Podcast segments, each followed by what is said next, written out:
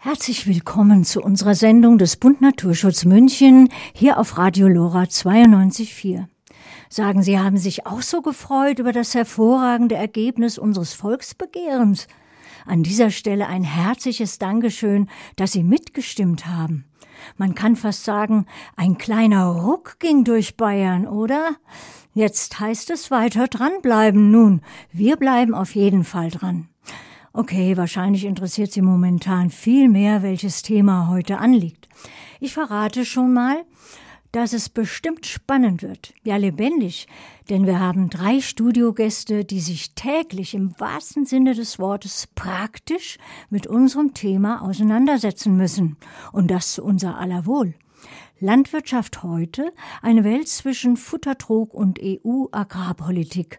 Inzwischen bin ich umgeben von zwei starken, gestandenen Männern. Beide sind engagierte Landwirte mit eigenen Bauernhöfen, die sie unterschiedlich führen.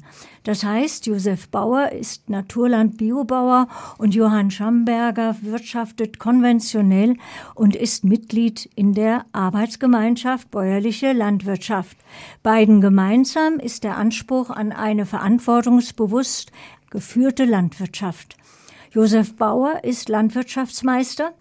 Er stellte 1990 seinen Seapointer Hof in Tiefenbach bei Landshut um auf biologischen Landbau nach Naturlandrichtlinien. Sein Vater bewirtschaftete den Hof vorher konventionell.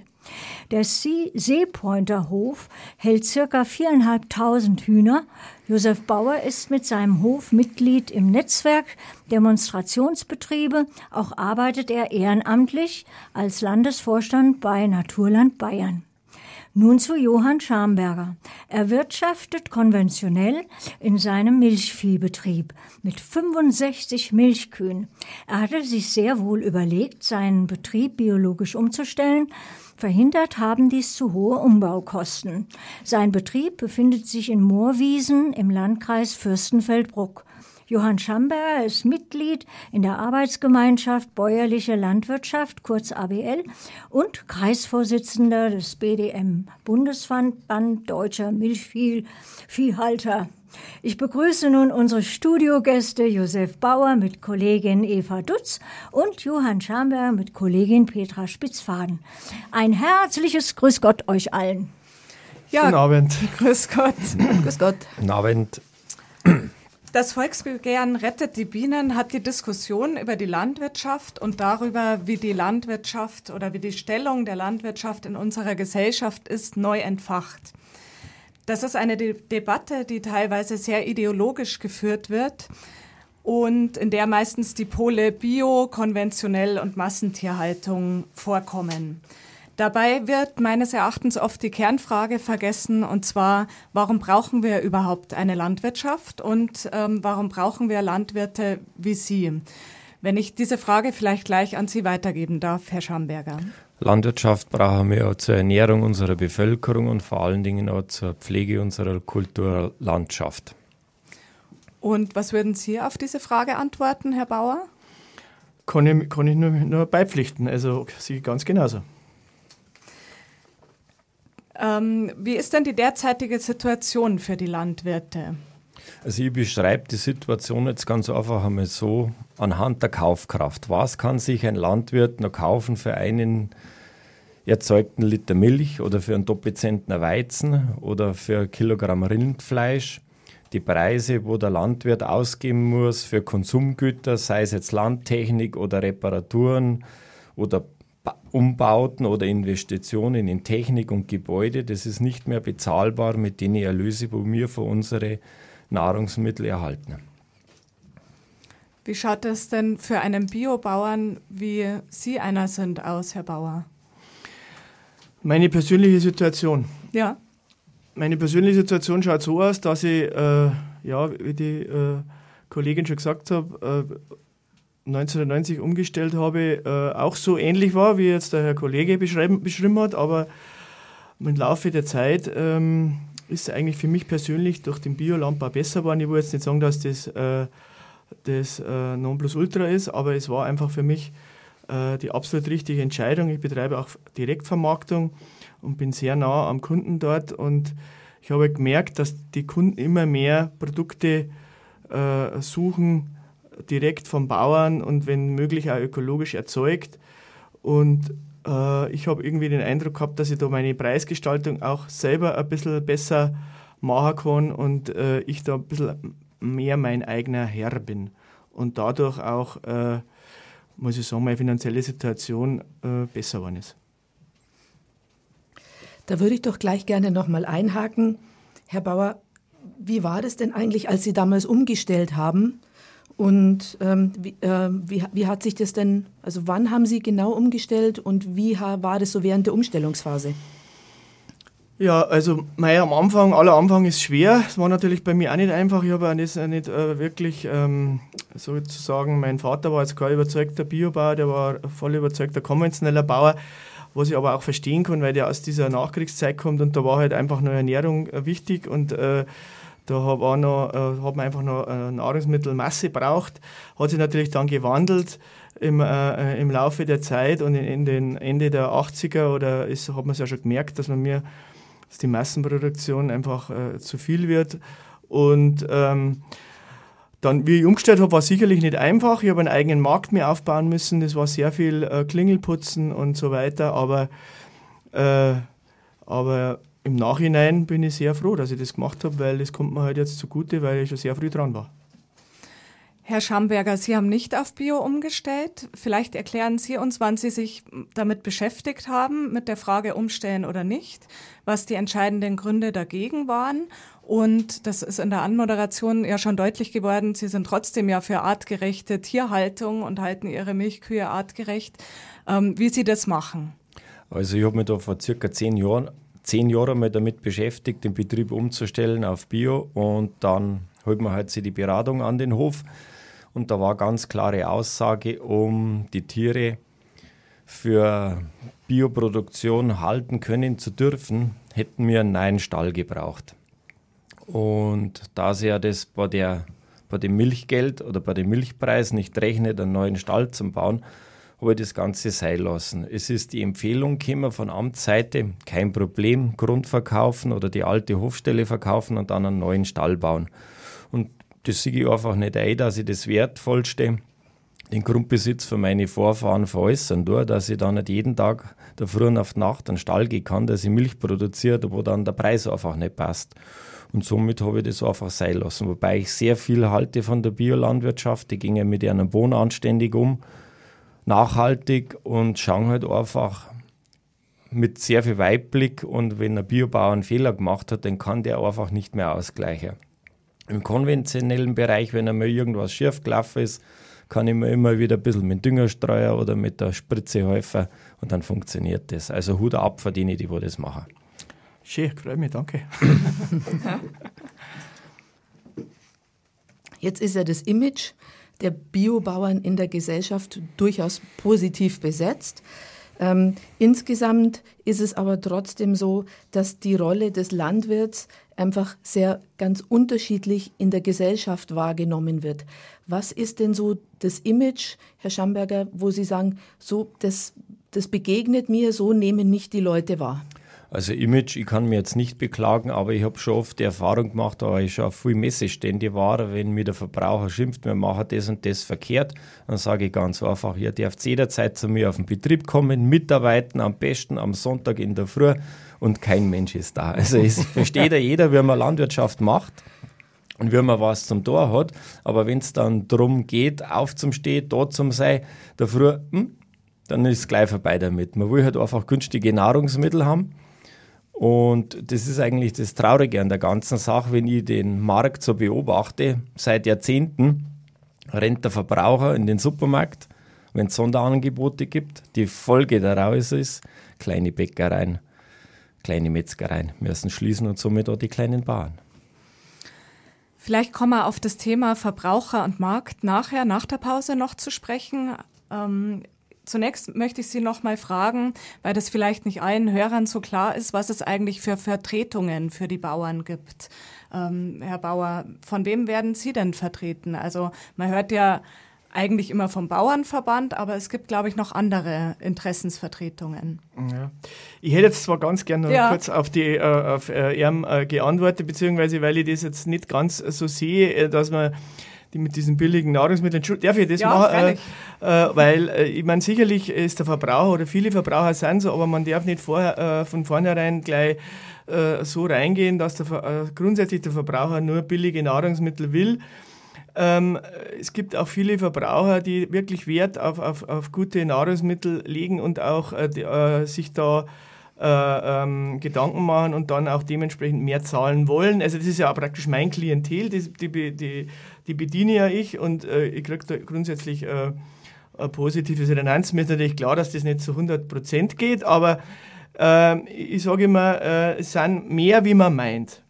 Gut, auf die Frage Vertretung, also ähm, okay, äh, ich war ja auch jahrelang Mitglied vom Bauernverband, äh, und habe das auch äh, gesagt, war, bin ja dahinter gestanden.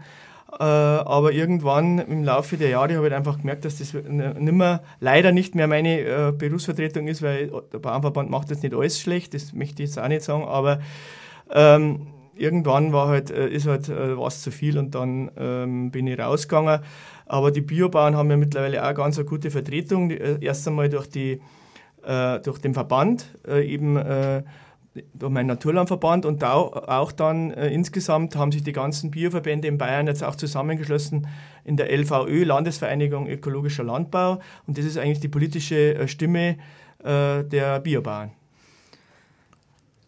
Wie schaut es bei Ihnen aus, Herr Schamberger? Also wir haben schon von der ABL gehört. Ähm, sind Sie als konventioneller Bauer, fühlen Sie sich vertreten vom Bauernverband?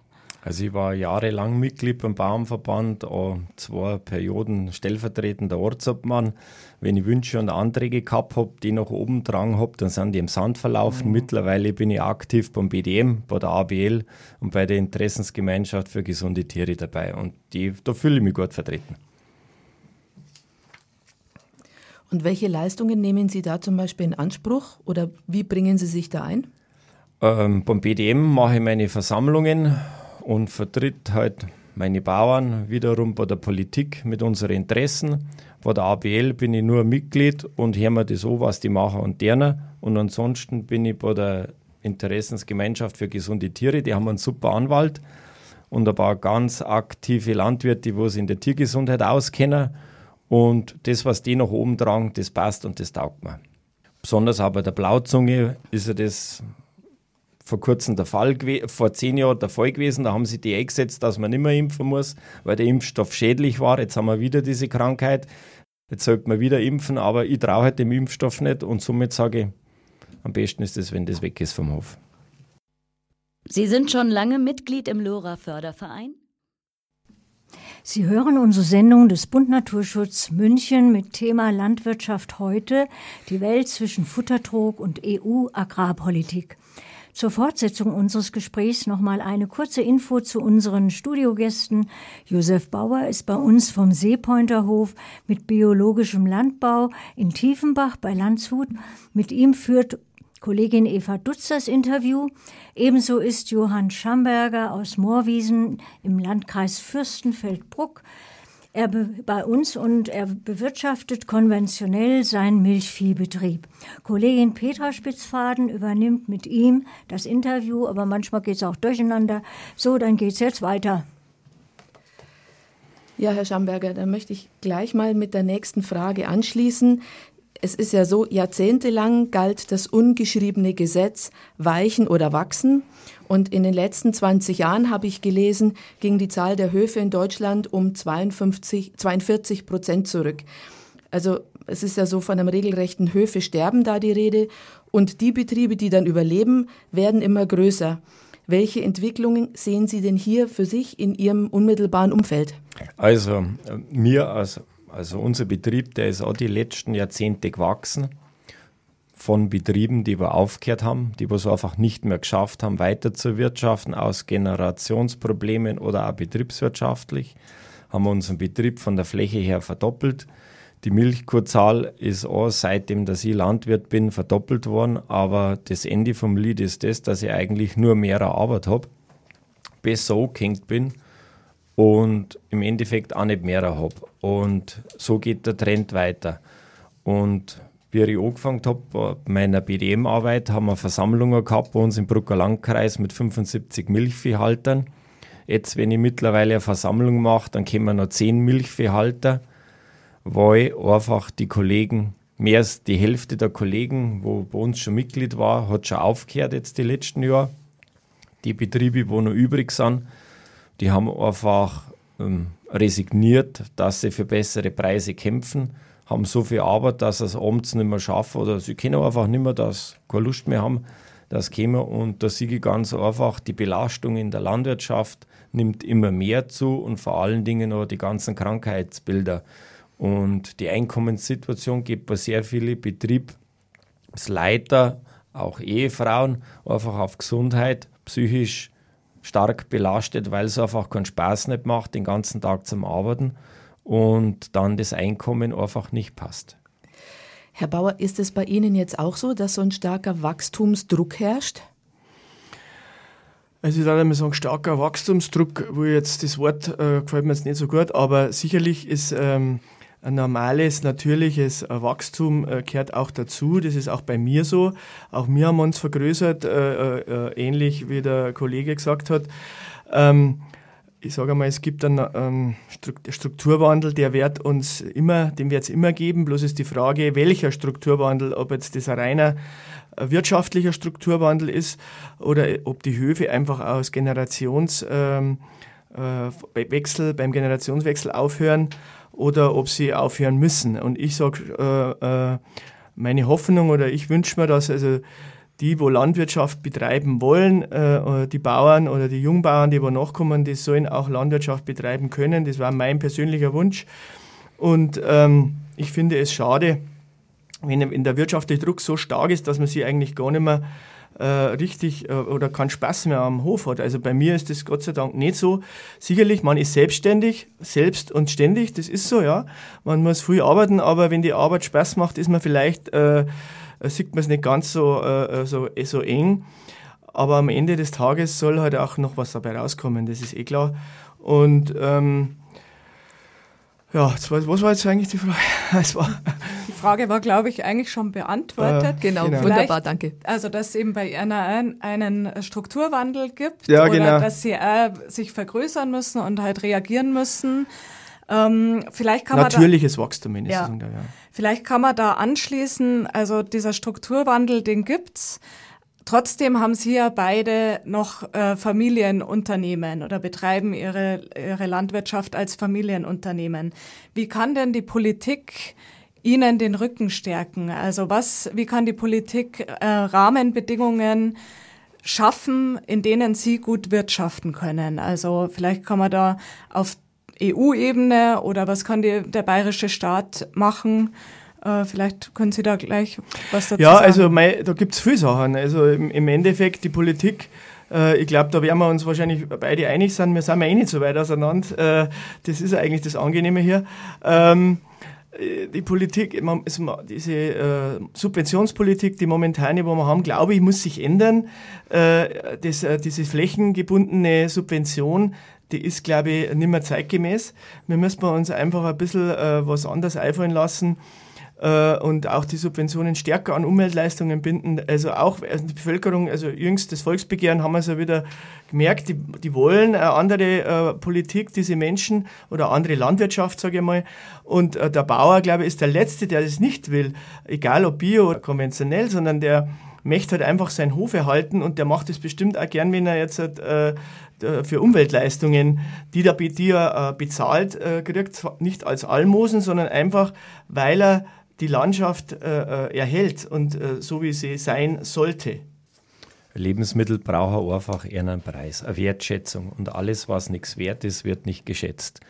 Und wenn einmal die Basis aber wieder stimmen täte, würde, es kann ja nicht sein, dass wir momentan den gleichen Milchpreis haben wie vor 20, 30 Jahren und alles andere geht in eine andere Richtung. Der Landwirt kann nicht immer jedes Jahr noch mehr Kieren Steuern einstellen und noch mehr arbeiten und noch mehr melken. Irgendwann geht es einfach nicht mehr und das muss unsere Politik kapieren. Wenn wir zu viel haben, dann ist, haben wir einen Käufermarkt und dann kosten die Lebensmittel einfach nicht das, was sein soll. Das andere ist das, wenn man mal genau an unsere Grenzen hinschaut, was mittlerweile die Bundesrepublik Deutschland Lebensmittel importiert, wird es mir eigentlich Himmelangst. Also es kommen schiffweise Weizen, Raps aus Rumänien zu uns rein. Dann haben wir unsere großen Häfen, wo Lebensmittel umgeschlagen werden. Die kommen alle zuerst einmal zu uns rein. Und bei uns werden es verarbeitet, veredelt und dann ging es zum Verbraucher und auch wieder in den Export. Und das passt halt alles nicht mehr zusammen, wie es sein soll. Und das finde ich ist eigentlich schade und da hat eigentlich unsere Politik die Verantwortung, dass sie die kleinen bäuerlichen Betriebe stärkt, die einfach über kleinteilige Flächen unsere Kulturlandschaft erhalten. Preise ist auch ein schönes Stichwort. Wie ähm, entsteht denn eigentlich der Preis jetzt für Ihre Produkte? In, in Ihrem Fall, Herr Schamberger. Also bei der Milch ist es so, da find, finden Preisverhandlungen statt mit dem Ex, aber im Endeffekt richt, zahlt immer die Molkerei den Preis aus, wo sie gerade ausbezahlen kann. Und da lassen wir uns jetzt Monat überraschen, was eigentlich mir für einen Milchpreis kriegen. Das gleiche ist beim Schlachtvieh. Ich liefere das Schlachtvieh ab, kriege meine Abrechnung, je nach Qualität, Marktlage wird ausbezahlt. Also ich kann jetzt, der, das ist auch das Traurige in der Landwirtschaft, in der konventionellen, wir schreiben keine Rechnungen für unsere Produkte. Das wird auch in der Ausbildung die Jugendlichen nicht gelernt. Es wird mit dem Landwirt eigentlich immer nur abgerechnet. Jeder Handwerker schreibt für seine Arbeit seine Rechnung der Landwirt nicht. Und da fällt es halt einfach grundlegend im ganzen System. Abliefermentalität nennt man sowas. Genau. Wie ist es denn bei Ihnen, Herr Bauer? Also ich glaube, das Grundproblem oder ein Grundproblem ist ja, dass die Produktionskosten nicht gedeckt werden, oft in der Landwirtschaft. Ist das beim Biobauern genauso? Also das macht, glaube ich, wirklich den Unterschied äh, Bio konventionell aus. Äh, Bio heißt ja nicht nur ökologisch wirtschaften, sondern auch soziale Verantwortung gegenüber den äh, Menschen und über den, die auf den Höfen arbeiten. Und ich sage immer, das ist ein, äh, ein Pakt zwischen Verbraucher und Bauer äh, auf Augenhöhe und nicht so Geiz ist geil Markt, sondern der Verbraucher muss sich bewusst sein, wenn er einen anständigen Preis für das Produkt bezahlt, dann unterstützt er auch den, den Bauernhof und hilft dem weiter. Und äh, in, bei, in der Bio, ähm, bei uns bei Naturland zumindest, ist es so, dass man wirklich versucht, äh, solche Preise auszuhandeln, äh, von dem der Landwirt auch seine äh, Kosten äh, ähm, reinholen kann, beziehungsweise auch noch ein bisschen äh, was äh, dazu verdient. Und so wird auch das Produkt mit den Ver Verhandlungspartnern ausgehandelt, also der Preis. Und das finde ich also wirklich eine ganz eine wichtige Sache. Es gibt ja momentan ähm, bei der Milch ist das also ein Thema, äh, doch mehr Betriebe, die umstellen wollen, äh, was uns auch dann immer vorgeschmissen wird. Äh, jetzt können die nicht umstellen, weil es äh, nicht, weil äh, die äh, Molkereien nicht an, äh, aufnehmen können. Muss ich aber ganz ehrlich sagen, äh, muss man halt ein bisschen Geduld haben. Das ist nämlich genau der Punkt.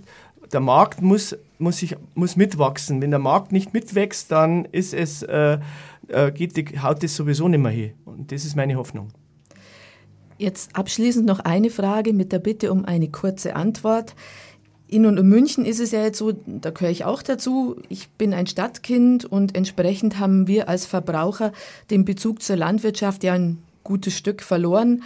Wie könnte es denn jetzt gelingen, dass man so Leute wie mich, also Verbraucher, Verbraucherinnen, die aus der Stadt kommen, wieder näher an die Landwirtschaft heranführt? Haben Sie da irgendwelche Ideen, Herr Schamberger? Also die einfachste Idee ist das, wenn es um Nahrungsmittel geht, ich will in der Regel immer wissen, was bei mir auf den Tisch kommt und wo das herkommt. Und wenn ich das aber nicht genau weiß, dann ist mir schon nicht so wohl. Und das kann ich an Verbraucher weitergeben. Schauen Sie, wo ihre Nahrungsmittel herkommen, wer die produziert und dann kann man sich auch ein bisschen damit identifizieren und somit kann man einen großen Beitrag für die Landwirtschaft leisten. Wunderbar, herzlichen Dank. Demonstrationsbetrieb Ökolandbau, sage ich bloß. da können Sie immer uns besuchen, so wann, wann Sie wollen.